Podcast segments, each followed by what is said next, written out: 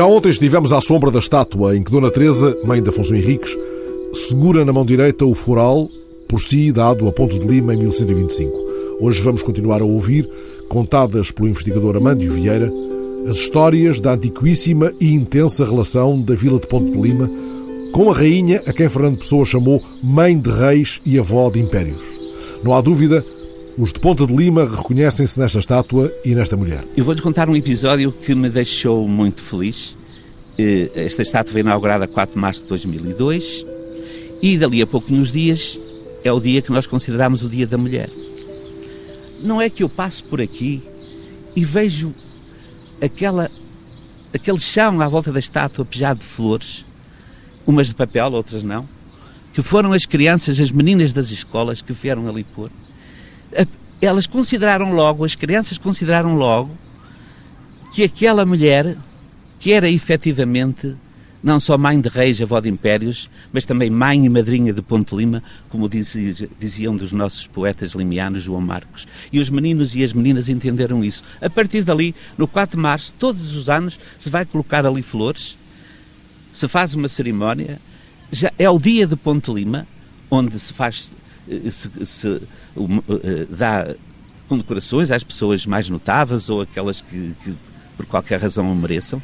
Portanto, Dona Teresa passou a ser, para a gente de Ponte Lima, o dia mais importante do ano, digamos assim. Portanto, porque representado nela, Dona Teresa entrou no coração dos limianos. É figura emblemática. Sem dúvida, voltou, voltou. Nós, nós até ali tínhamos o, o nosso poeta, ilustríssimo poeta António Feijó, que também tem uma história de vida muito bonita e muito grande, e, e o nosso cardeal Saraiva, e a Dona Teresa passava por cima disso tudo, mas com alguma distância. E esta estátua trouxe-a de novo para o seio dos limianos e hoje é super acarinhada, desculpando o termo vulgar, mas é verdade, é muito acarinhada.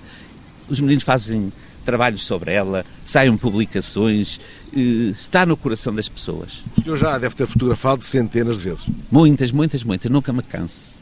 Nunca me canso.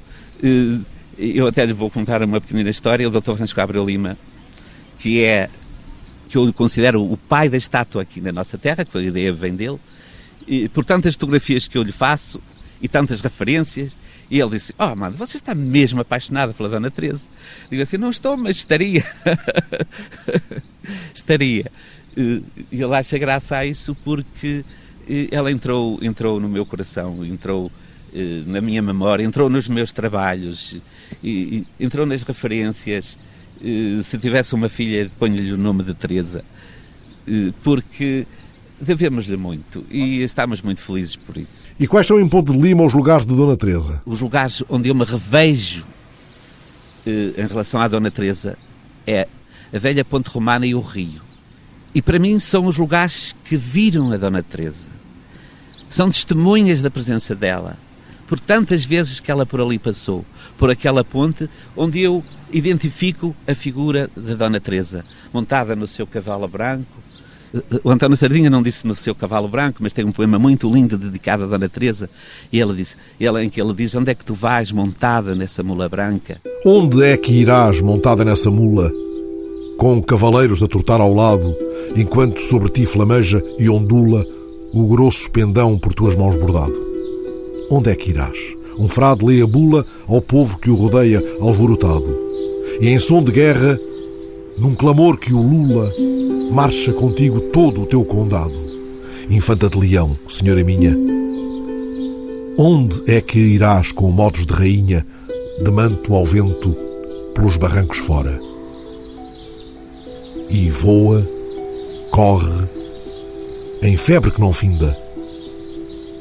É Portugal que está no ventre ainda é Portugal que vai nascer agora. Ele dedica-lhe esse poema que eu não conhecia, que foi o António Manuel Coteviana, que um dia me disse, a propósito do livrinho sobre a Rainha Dona Teresa que eu publiquei na altura, e é um, um, um trabalho antológico, mas que me, que me fascinou, me apaixonou imenso. E então ele diz: Olha, está tudo muito bem, mas falta aqui os versos do Sardinha.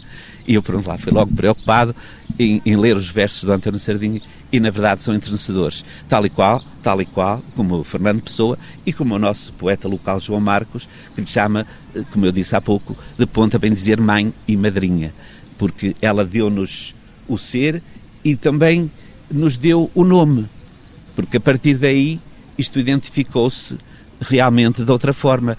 Era uma terra pouco povoada na, na, na época, eh, mesmo olhando à ponte que aqui estava, que tanta importância tinha, mas eh, ela, como entendeu que isto que deveria crescer e se devia tornar notável e deveria poder se defender, então é que ela passa a vila para este lado, segundo dizem os historiadores.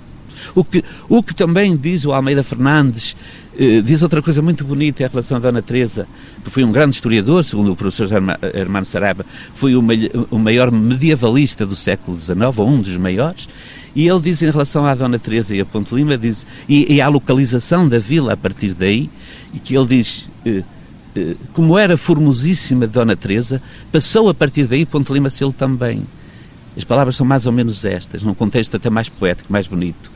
E na, na verdade Ponte Lima ganhou esta aura de beleza, eh, que, que, é efetiva, não é só lendária nem e, e passa diante dos nossos olhos, e, e apaixonámos-nos por esta terra e gostámos dela. Sentimos-nos acolhidos. Olha, estamos aqui neste momento, aqui pertinho da estátua, olhar para a torre da Igreja Matriz e é logo a seguir a Serra d'Arga, aquela serra sagrada, aquela serra tão importante para os antigos e para todos nós, onde está a Senhora do Minho.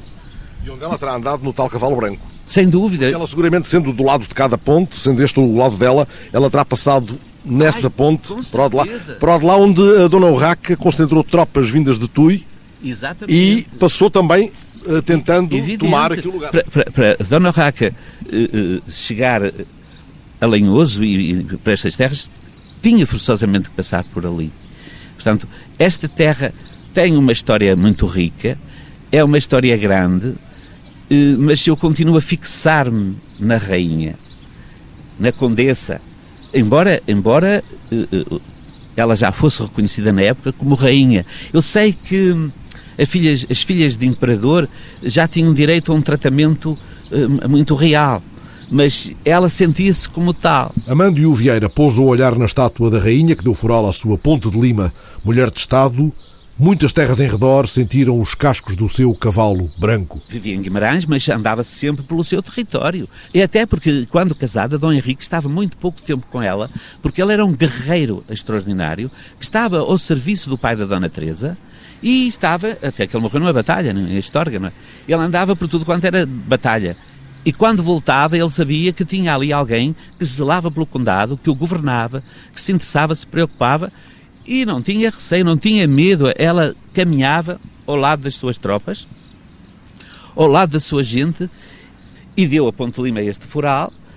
E há gente que aqui vivesse muitos privilégios, inclusive também, eu sei que era uso na época, mas a quem eh, cometesse alguma falta nas terras vizinhas e aqui se acolhesse, eh, seria protegido e, e, e não seria preso porque ela queria era povoar isto, queria dar importância, queria que crescesse. E cresceu, e cresceu realmente. Ponte Lima foi uma vila que foi muito importante durante muitos séculos, teve uma muralha notável do tempo de Dom Pedro I. Eh, esta ponte fabulosa que não está como era, eh, porque ela era, assim, uma, a meados do século XIX, enfim, às vezes os progressismos são tontos, não é? Ela tinha, esta ponte tinha uma torre no início e outra na, na entrada da vila, eh, uma torre, torres de defesa e, um, enfim, lembraram-se de deitar as torres abaixo porque não cabiam. E isso deixou-nos imensamente triste. Não? É? O Ramalho Ortigão veio cá visitar Ponte Lima e, eh, e ficou muito zangado connosco quando escreveu as farpas. Aliás, está nas farpas. E dizia-lhe assim: Estes fulanos são um bocado bárbaros. Então o emblema deles é a ponte com duas torres, eles deitam as torres abaixo. E foi-se embora triste, muito triste. Ficou apaixonado pela nossa gente. Pela nossa gente do campo, pelas nossas cantigas, pelas nossas danças, pelos nossos trajes, pela nossa feira. Ficou, sim, senhor. Ficou triste com os políticos porque não foram muito sábios. Ou melhor, pouco sábios. Ou nenhuma sabedoria. E o senhor que tanta paixão tem por esta mulher, quando lhe dá a tristeza da, da ausência dela, basta de ficar aqui perto ou dá, já deu consigo a ter de ir ver a ter de ir ao túmulo em Braga? Ah, sim, já fui e vou muitas vezes lá e até advogo e, e defendo isso e hei de conseguir que no dia 4 de março em que nós lhe devemos a, a carta de foral, se leve lá um grupo de crianças das escolas, se reze lá uma missa eh, e, e, se lhes passa mensagem em loco, no local onde ela está sepultada.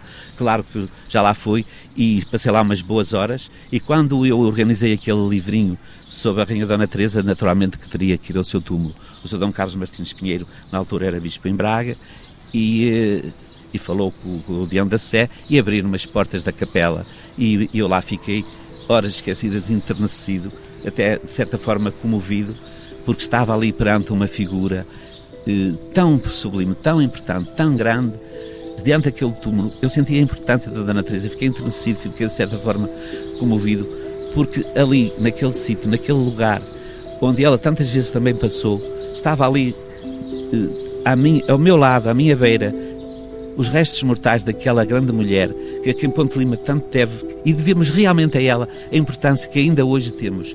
Portanto, tudo o que somos devemos-lhe a ela.